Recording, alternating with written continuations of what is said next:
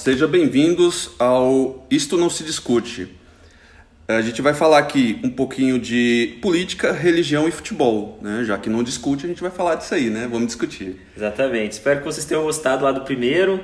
Ficou um pouquinho longo, esse a gente vai tentar ser mais sucinto e direto aos pontos. E espero também que vocês possam gostar desse, se juntar à nossa discussão, dar a opinião de vocês e participar para que o próximo fique ainda melhor. Isso, e aí é incentivo para a gente fazer mais, né? Com certeza. Né? É, vamos lá, eu sou o Kleiber França, é, progressista, católico e palmeirense. eu sou o Rafael, Rafael Berens, sou liberal, de certa forma. Uhum. sou membro da Igreja de Jesus Cristo, dos Santos Últimos Dias, ou mormon, como as pessoas conhecem, e sou flamenguista. Vamos lá? Vamos, vamos começar no, na política? Vamos. A política não podia ser algo diferente do que os vazamentos das conversas, das supostas conversas entre o juiz, o então o juiz Sérgio Moro e membros do Ministério Público Federal de Curitiba, né? Do, isso em, vi, em vistas ao julgamento do ex-presidente Lula, né? Então a gente vai, vai falar um pouquinho das nossas visões, opiniões e o que, que a gente acha disso tudo. Exatamente. Então foi muita notícia essa semana, né?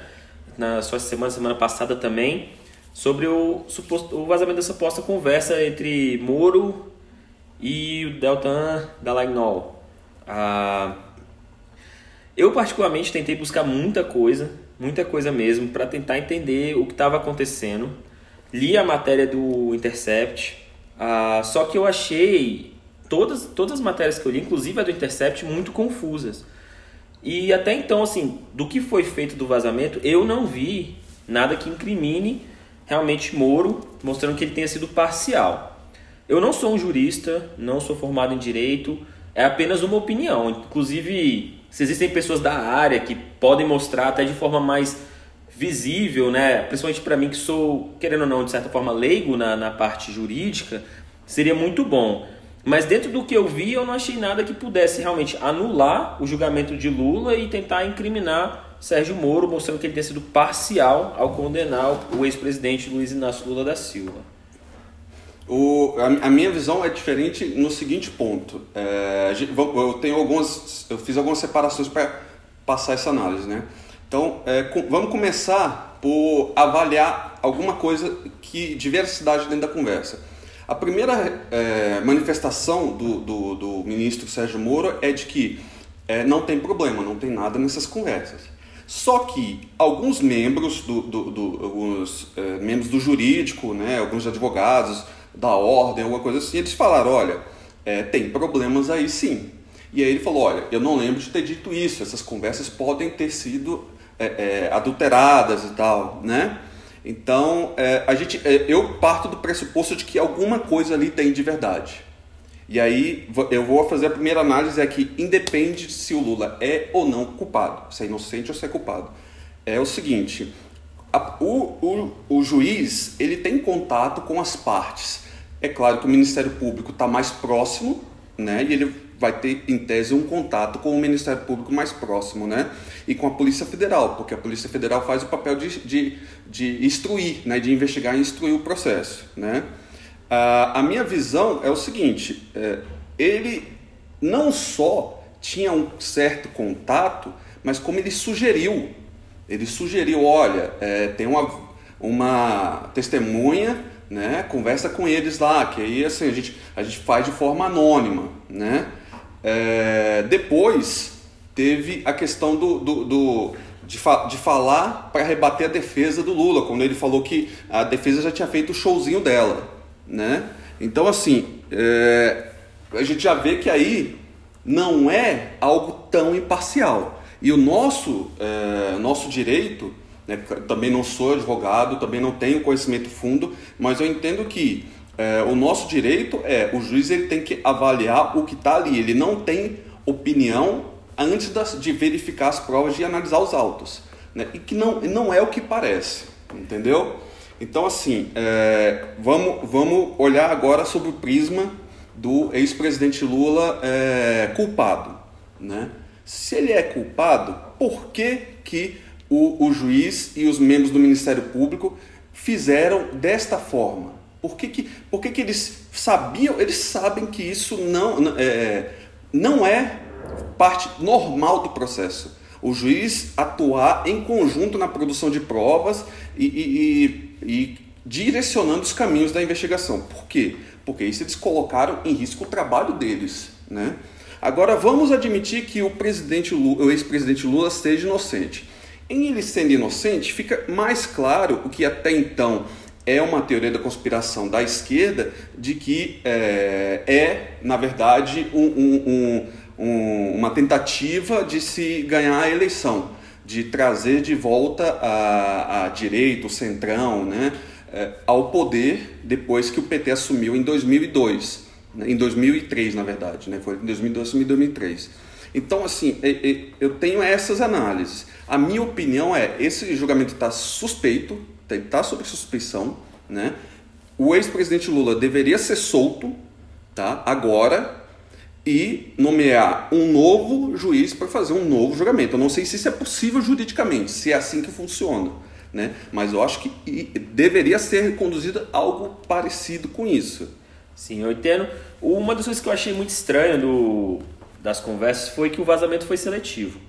Então essa foi a primeira coisa que, que me deixou um pouco suspeito na questão do intercept, porque eu acredito que, como o Kleber falou, se você tem as provas de fato de que o, o julgamento foi feito de forma parcial e você tem todas as conversas, seria mais fácil você só simplesmente solta a conversa.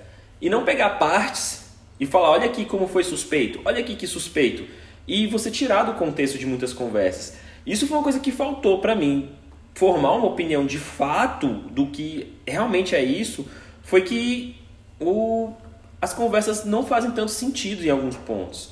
Então eu acho que nessa parte a, a, a matéria do, do Intercept foi tendenciosa. Eu não, eu não concordo, acho que Lula não deveria ser solto agora. Eu, particularmente, não, não acredito na inocência dele, tá? Mas não acredito também que ele seja o único que tenha feito as coisas erradas. Eu acho que tinha que ter muito mais pessoas com ele lá, não só do PT, mas de outros partidos, de quase todos os partidos do Brasil, para falar a verdade, né? Mas uma das coisas que eu acho que às vezes o MP pode buscar instrução, e aí eu também concordo, o juiz não pode produzir provas, ele tem que julgar as provas que chegam até ele. Eu não sei até que ponto um juiz ele pode instruir para ajudar na, na questão de dele poder liberar um, um, mandato de busca e apreensão, ou um mandato de para fazer um depoimento coercitivo, né, de condução coercitiva. Eu não sei exatamente até que ponto o juiz pode nesse ponto de instruir a, seja a defesa, seja a promotoria, né, no caso aqui o Ministério Público. Então, realmente eu não, não tenho como concluir se Moro ele realmente ali ele cometeu uma falha grave. Mas o que pode acontecer também dentro do nosso sistema, que a Lava Jato ela começou a atingir políticos e políticos poderosos. O próprio ex-presidente Lula é um político muito poderoso Sim. e mesmo preso, ele tem um poder de influência gigantesco no país. Entendeu? E assim, o que. O, não, não entra nem em debate o que foi feito do governo, se foi bom, se foi ruim, se o PT isso, o PT aquilo. Não, isso é, isso é a parte. É igual quando a gente volta aquela conversa desde a época do Paulo Maluf, que era o rouba mais faz, ou fala assim, ah, mas todo mundo rouba. Então, assim, isso é a parte. Eu acho que hoje, realmente, se houve um, uma falha no processo e você e for realmente concluído de que o Moro agiu de forma parcial, mesmo que Lula tenha sido culpado ou não, realmente a justiça ela tem que agir da maneira correta para que o julgamento seja justo. Uhum.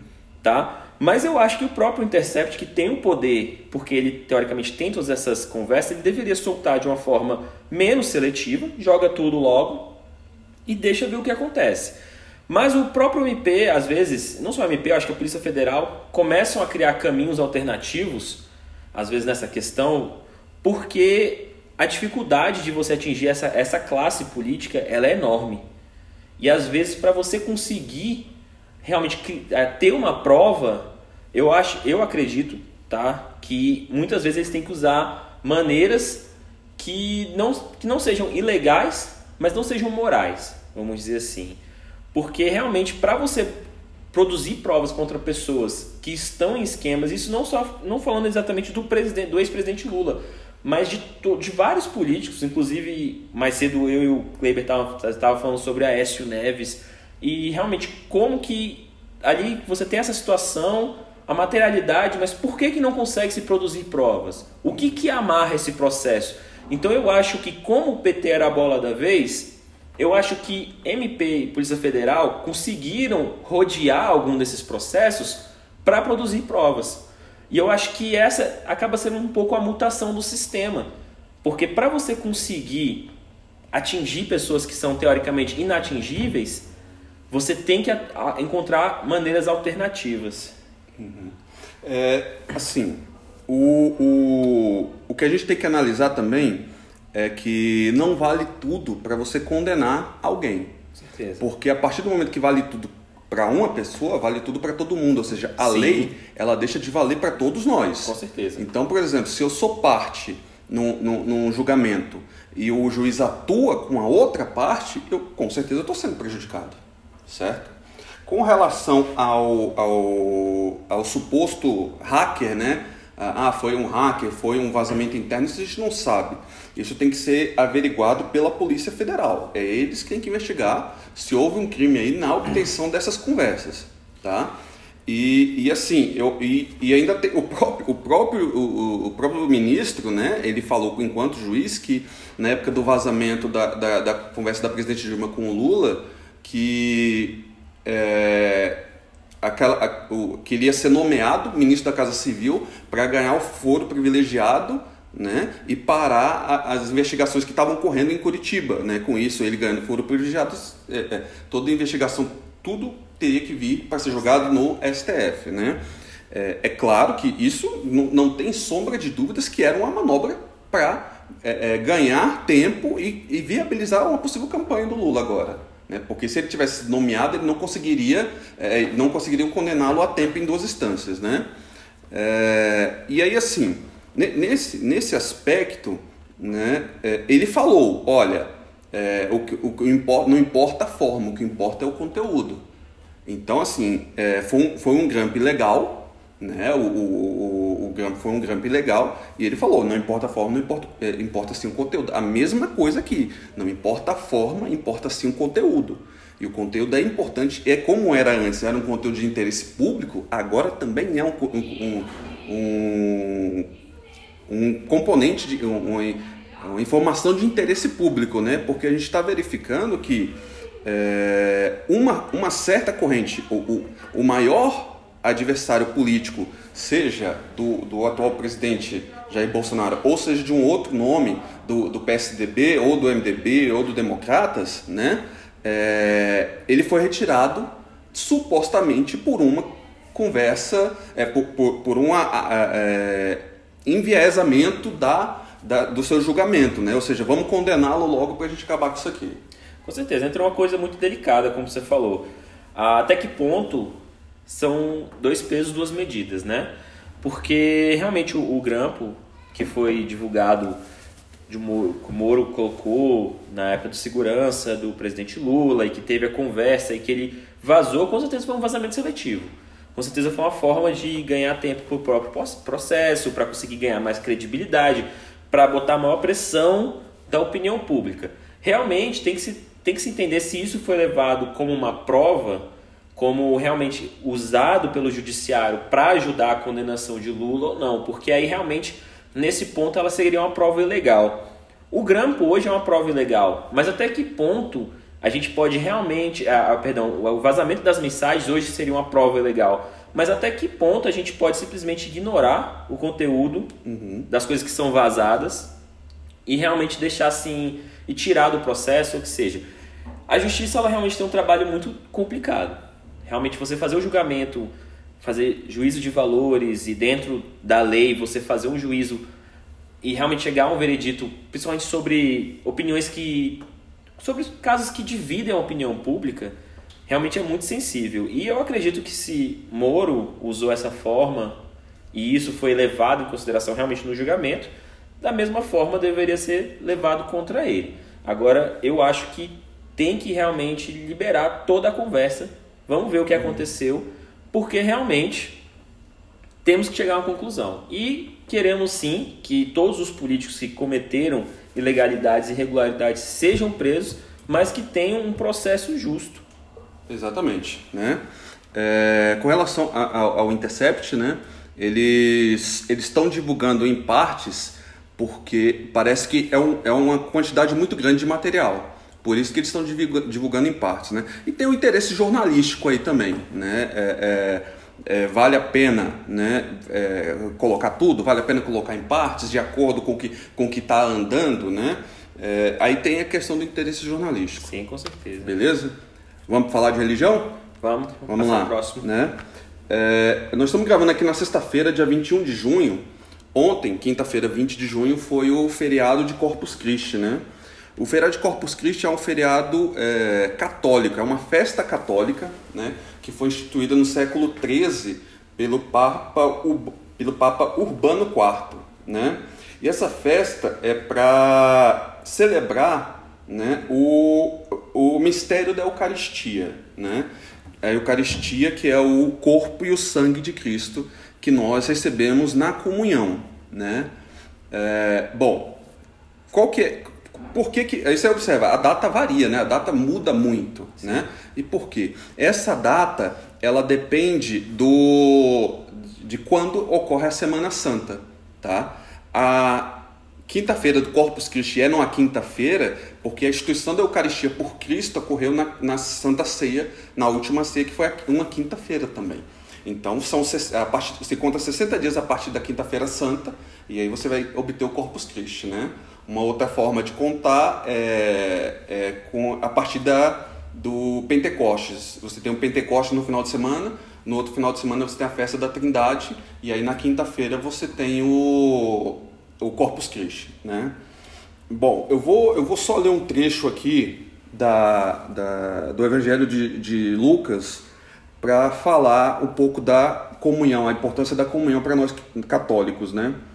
É, vamos lá. É, quando chegou a hora, Jesus e seus apóstolos reclinaram-se à mesa e, e disse-lhes: Desejei ansiosamente comer esta Páscoa com vocês antes de sofrer.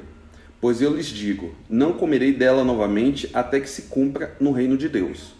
Recebendo um cálice, ele deu graças e disse: Tomem isto e partilhem uns com os outros, pois eu lhes, lhes digo que não beberei outra vez do fruto da videira até que venha o reino de Deus.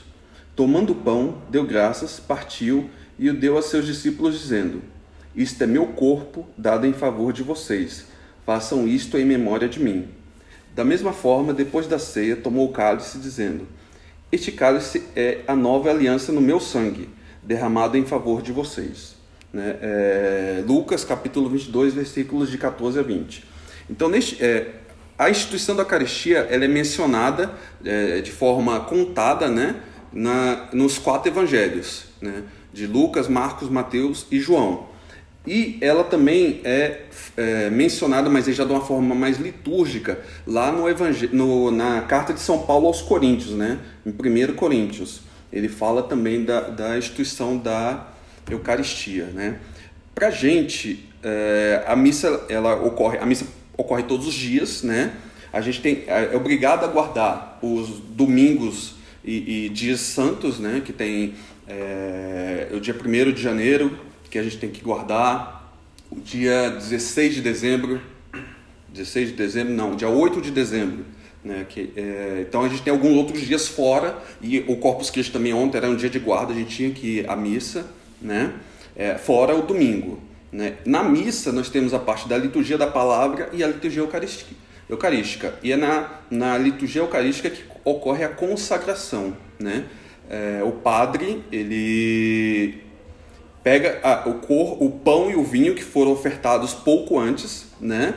faz algumas orações e ocorre a transubstanciação, ou seja, aquele pão e aquele vinho se transformam em o corpo e o sangue de Cristo. E nós, durante a comunhão, recebemos esse corpo e sangue, né? É, e, e para alimentar o nosso corpo e a nossa alma. Né? Esse é o alimento que, que nós recebemos, pois é, em, em, é, Cristo falou, né? Que, é, quem comer da minha carne né, viverá em mim e eu nele. Né? Então a gente faz dessa forma. E aí, assim, a gente se atém no, no seguinte ponto: por que, que a gente se faz? Por que, que a gente entendeu que isso é a instituição da Eucaristia? é, Cristo falou, façam isso em memória de mim. No início do, do, do trecho, ele falou você, o, que os, os, os, apóstolos não fariam aquela, aquela celebração né, enquanto Cristo estivesse entre nós. Né? A partir do momento que ele subiu, é, foi crucificado, né, sepultado é, e ressuscitou, né, e depois subiu aos céus, aí a gente começou a fazer a comunhão né, e, é, receber a comunhão e ele fala lá que é, façam isto em memória de mim. Né? Então a gente, fica, a gente relembra o sacrifício de Cristo né, e nos alimentamos dele para vivermos melhor. É, na nossa igreja, a Igreja de Jesus Cristo dos Santos dos Últimos Dias, nós também temos o sacramento, que é a comunhão é um pouco diferente da igreja católica. Inclusive, o Corpus Christi é um feriado católico. A nossa igreja não tem nenhum tipo de celebração especial pelo, pelo feriado. Realmente é uma tradição católica. Mas o sacramento, para nós, que é a lembrança também do corpo e do sangue de Cristo, para lembrar o sacrifício que ele fez por nós, acontece também todos os domingos. Então, nas capelas, todas as reuniões da igreja, todos os domingos, nós vamos partilhar da água e do pão. Ah, na nossa igreja, o vinho ele foi substituído pela água através de uma revelação que Joseph Smith teve.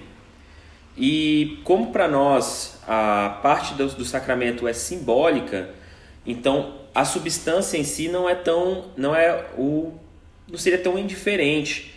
A, a própria revelação que Joseph Smith recebeu em 1830 diz assim: Ouve a voz de Jesus Cristo teu Senhor, teu Deus e teu Redentor, cuja palavra é rápida e poderosa. Pois eis que vos digo que não importa o que comerdes, nem o que beberdes, quando participardes do sacramento. Se assim o fizerdes com um só olho para a minha glória, recordando ao Pai o meu corpo que vos foi depositado e o meu sangue que foi derramado para a remissão dos vossos pecados, por isso vos dou um mandamento, para que não bebais vinho nem bebida forte de vossos inimigos não participará de ninguém, a não ser que seja renovado entre vós, sim, no reino de meu Pai, que será edificado sobre a terra. Eis que esta é a sabedoria em mim, porque não vos maravilheis, porque vem a hora que eu beberei do fruto da videira com vós sobre a terra. Joseph Smith, quando ele recebeu essa revelação, nesse ponto a igreja não tinha mais a, a obrigação de participar com vinho, e aí pode ser substituído pela água. Inclusive, um fato curioso, às vezes dentro da nossa igreja, existem pessoas que são alérgicas a glúten. E o pão, ele pode ser substituído por uma outra substância sem glúten, para que essa pessoa também possa fazer parte da comunhão. E, então eles são simbólicos. O pão nos lembra do corpo de Cristo, a água nos lembra do sangue que foi derramado por ele. A, diferente da fé católica, a gente não acredita que ela seja uma transformação literal, e sim uma memória certo? E dentro do, da, da, da ordenança do sacramento, a promessa é para que nós possamos nos lembrar dos mandamentos dele, do sacrifício dele e que para que possamos sempre ter o Espírito dele conosco, certo? Então, apesar de, de termos algumas diferenças, na essência acaba sendo a mesma, a lembrança Isso. do sacrifício é. de Cristo. É, a ideia é a mesma, né? Sim. A ideia é a mesma. É, a, a gente tem é, as duas espécies, né, o corpo e o sangue, né, que é a hóstia e o vinho. Então, como você falou do quem tem intolerância ao glúten, quem tem intolerância ao glúten, ele só se só comunga com o vinho, entendeu? E quem não tem problema comunga, normalmente a gente comunga o, o, o, com a hóstia, só o pão, né? Normalmente o corpo, né? E aí o nosso o nosso pároco aqui da, da Imaculado Coração de Maria, ele ele costuma fazer em alguns ocasiões especiais, como ontem, a comunhão nas duas espécies, o corpo e o sangue. Né? Então, ontem nós comungamos com o corpo e o sangue. Né? Então, é, é, a ideia é, é, é, assim: a gente tem o mesmo princípio, né? só que aí a, a divisão é no que nós acreditamos. Né? Para vocês é uma lembrança, mas uma coisa simbólica, para nós é literalmente o corpo e o sangue de Cristo. Muito bem. Beleza? Beleza. Vamos, vamos falar de futebol? Vamos. Futebol, futebol é, é um tema que está aí é, batendo a nossa porta, né? Que é a Copa do Mundo de Futebol Feminino. Esse tema foi sugerido pela Natalinha Art, né? É, já, já agradeci para ela. A gente teve duas indicações: o tema de, da Copa do Mundo de Futebol Feminino e teve um outro tema que a gente deve falar mais para frente. Então a gente vai deixar na surpresa. Sim. Né? Bom, eu tô acompanhando a Copa do Mundo Feminino. Eu tô. Eu gosto muito do time do Brasil. Essa não é a primeira Copa do Mundo Feminino que eu, que eu acompanho. Acredito que a seleção brasileira feminina hoje ela está trazendo um senso maior de, de, vamos dizer assim, de patriotismo, de realmente garra e luta do que a seleção masculina tem mostrado. O futebol ele tem se popularizado muito no mundo todo, ele já é o mais popular, mas hoje as mulheres elas estão tomando muito espaço e é um mercado em ascendência. Inclusive, uma, um fato interessante, no último jogo a Marta fez o gol de pênalti, o 17º gol em Copas do Mundo e passou entre atletas tanto masculino quanto feminino quem maior artilheiro das Copas, né? É. No caso agora é uma é, mulher que isso. é a Marta. Antes ela estava empatada com o Close, né? Os dois com 16 gols. Sim. Então, isso é um orgulho muito grande. A gente ter uma atleta como a Marta, a representatividade que ela tem, não só para as mulheres, mas para o nosso próprio país, no mundo todo. Claro que para as mulheres, muito importante dentro dessa luta para ter uma maior igualdade, equidade e realmente ser levada a sério dentro desse esporte que, por muito tempo, ele foi foi de certa forma sexista, ainda é, né? ainda a gente é. sabe que, uhum. que ainda é, mas que tem realmente abrido mais espaço, cada vez mais espaço para as mulheres e realmente para a diversidade. É, era, o futebol feminino era proibido até 1979, né? era proibido. Aí isso é complicado, né? É, vou falar do futebol feminino daqui a pouquinho, vou falar agora da Copa do Mundo, né? O Brasil vai pegar a França nas fases de oitavas de final. A França é anfitriã, né? É, é, é, a favorita, a França é a favorita nesse confronto contra o Brasil, né? E, e a gente teve é, uma vitória, um empate e uma derrota, né? Bom, o que ficou claro é que esse time depende de Marta, Cristiano e Formiga, né? Contra a Austrália, quando, quando, quando as três saíram, né, o time degringolou e tomou a virada né? Então depende essencialmente dessas três meninas. E assim, é, das três, possivelmente a última Copa. Né? Possivelmente, é, mu é muito remota a chance delas voltarem a jogar novamente pela seleção em uma Copa do Mundo. Então elas precisam formar um, um, um, líderes, um legado, né? Para que a gente é, olhe para o futebol feminino assim como a gente olha para o masculino, como favorito em todas as competições que ele vai participar. Né? Uma coisa interessante, se eu não me engano, quem substituiu a Formiga no último jogo foi a Tamires, se eu não estou errado. E a Tamires ela teve uma apresentação excelente, inclusive dentro do próprio, dos próprios comentários dizendo que foi uma substituição à altura. Então é lógico, o nosso futebol precisa se renovar, ele precisa realmente entrar como favorito. O Brasil, inclusive, chegou a perder uma final de Copa do Mundo para a Alemanha e e assim, tem chegado cada vez mais, tem sido cada vez mais forte, mas nós precisamos realmente uma renovação. Claro que com isso tudo precisa de uma estruturação, que as ligas sejam realmente mais fortes, tenham mais patrocínios. Hoje a Comebol tem uma regra de que os times para participarem das competições sul-americanas precisam ter um time feminino. Eu acho que isso é um passo muito importante Times como Flamengo, Corinthians, Santos, entre outros, já têm um time feminino há alguns anos e isso só vai fortalecer mais o futebol feminino no nosso país. Sim.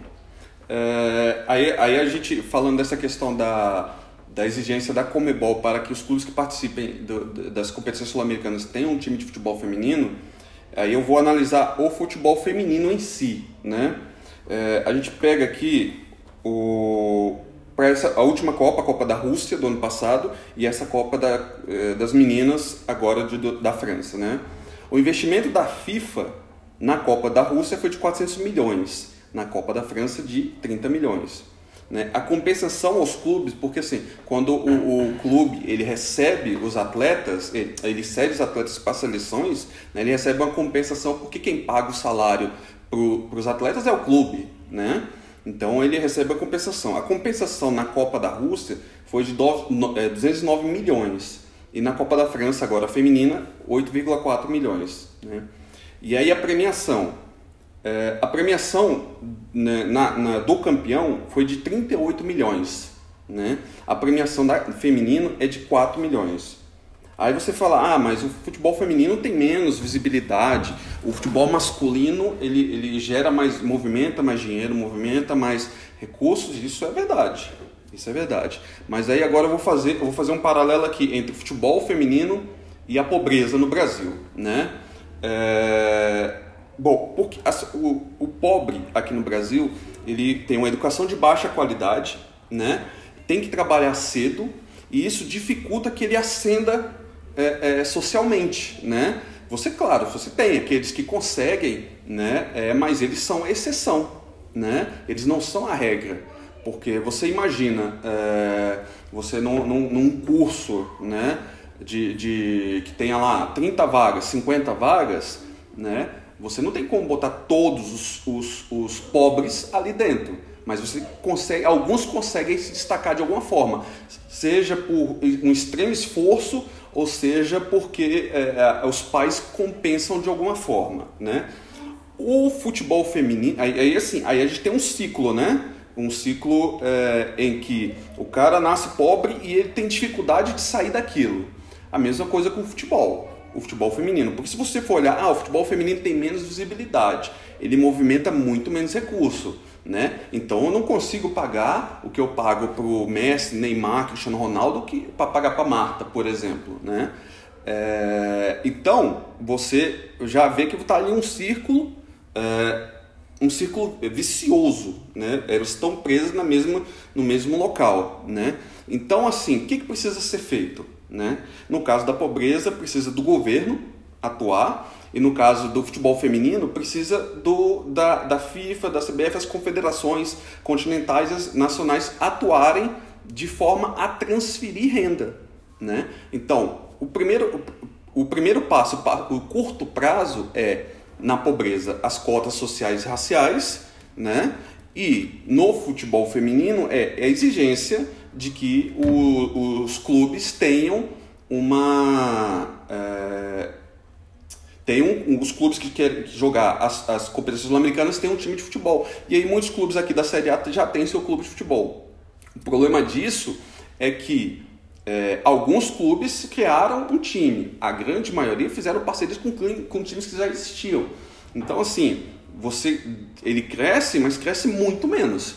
Porque é, eu, eu, às vezes não tem nem a estrutura do time. Né? No caso do Palmeiras, né, as meninas são de, do, da equipe de Vinhedo, né? Elas treinam lá e tal e recebem o material. Joga como Palmeiras, mas é a equipe de Vinhedo. Então é uma parceria, entendeu? Então, é, esse, essas são as medidas de curto prazo. Mas a gente tem que medir, olhar para frente, olhar para o mais longo prazo. Né? Então, na questão da pobreza, você tem que melhorar a educação de base.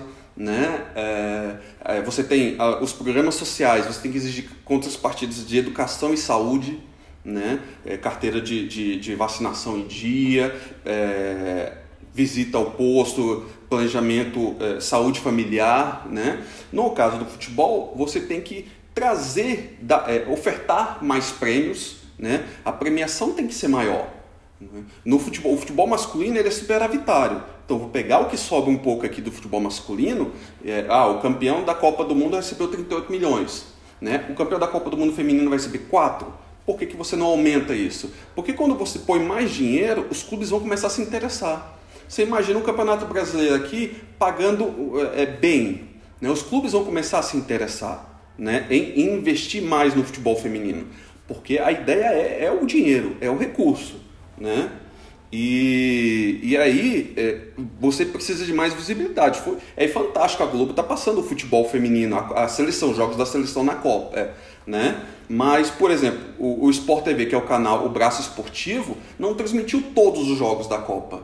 Então, alguns jogos, os jogos que passavam pela manhã não eram transmitidos. Mas se você for pensar, pô, eles, os caras têm três canais: tem Sport TV 1, 2 e 3, e ainda tem é, os canais do Premiere. Ah, não, não quero passar no Sport TV, eu vou botar lá no Premiere.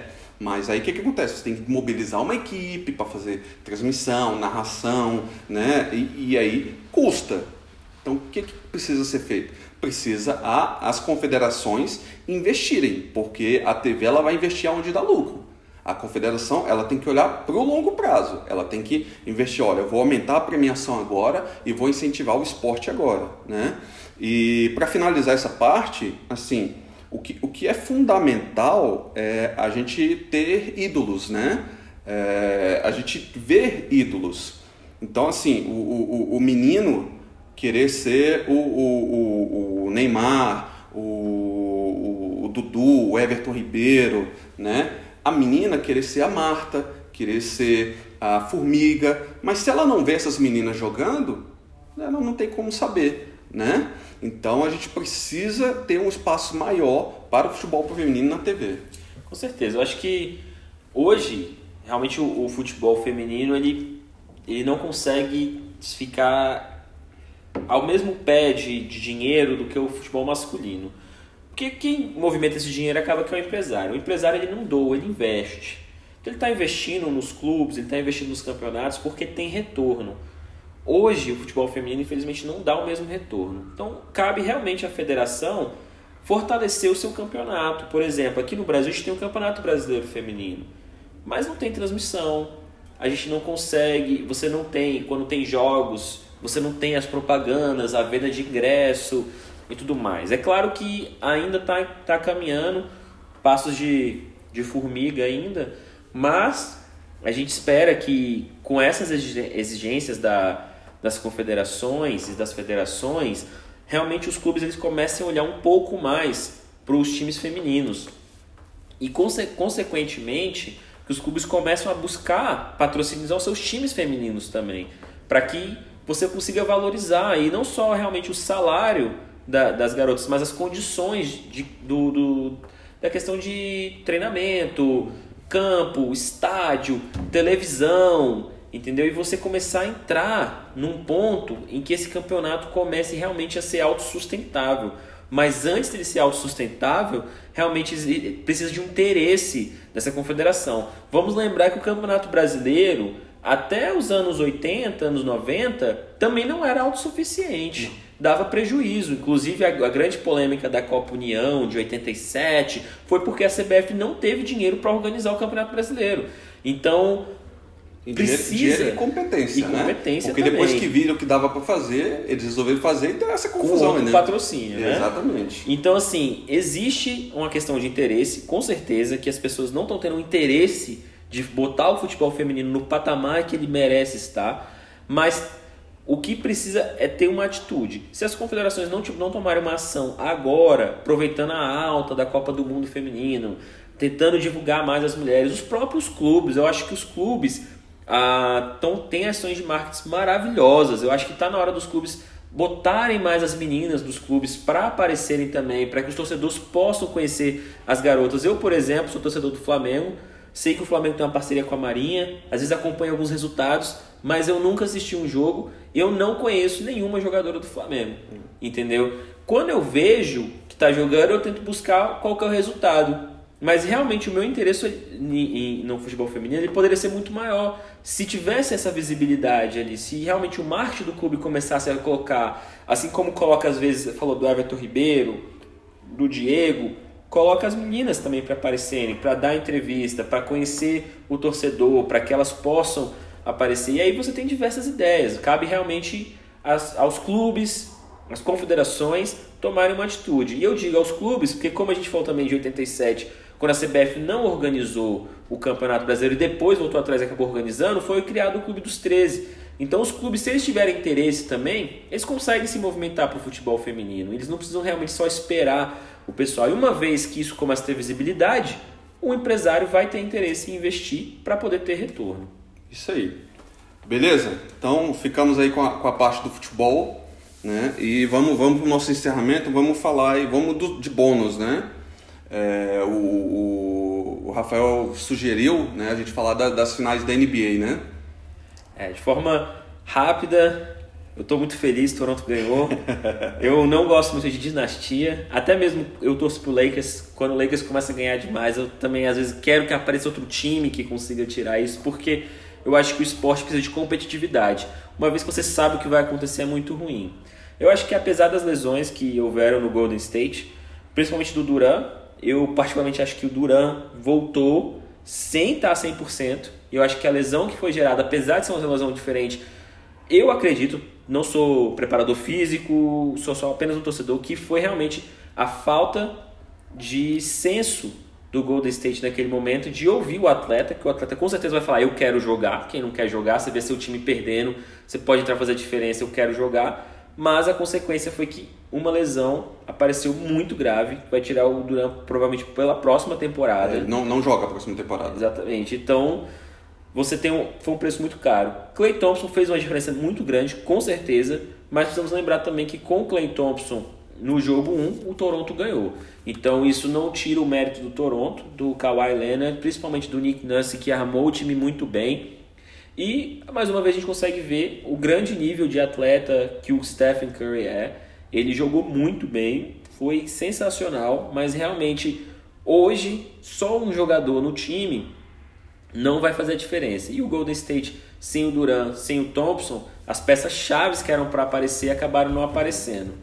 É, a gente tem que lembrar que a gente está vendo um, um, um, uma das melhores equipes né, da história do, da NBA, porque é uma equipe que chegou a cinco finais consecutivas. A gente lembrar que o, o, o Boston chegou a oito, mas na década de 60, era a menor quantidade de, de, de, de, equipes, né, de franquias disputando a competição. O que, o que o Golden State fez nessa última década é louvável, muito mais valioso, né? E o, o, ruim, assim, é que algumas pessoas querem botar um asterisco ali no, no, na, no, no, título do, do Raptors, mas não merece. Essa equipe fez a segunda melhor campanha da temporada regular, né? Fez um playoff muito bom, né? E na hora do vamos ver com, com todo mundo em quadra ali no jogo 1, exceto o Duran, né?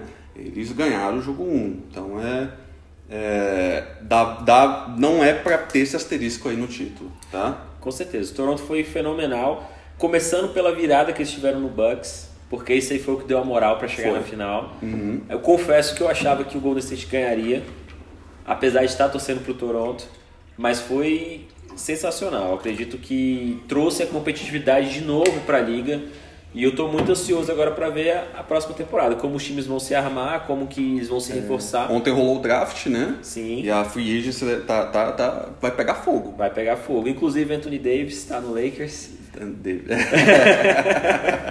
Vamos ver o que, que vai virar lá com o LeBron, né? É, tomara que vire pelo menos um playoff. Né? É, são, são dois All-Stars, né? É. Acho que vai dar, né? É... Mais alguma coisa da NBA?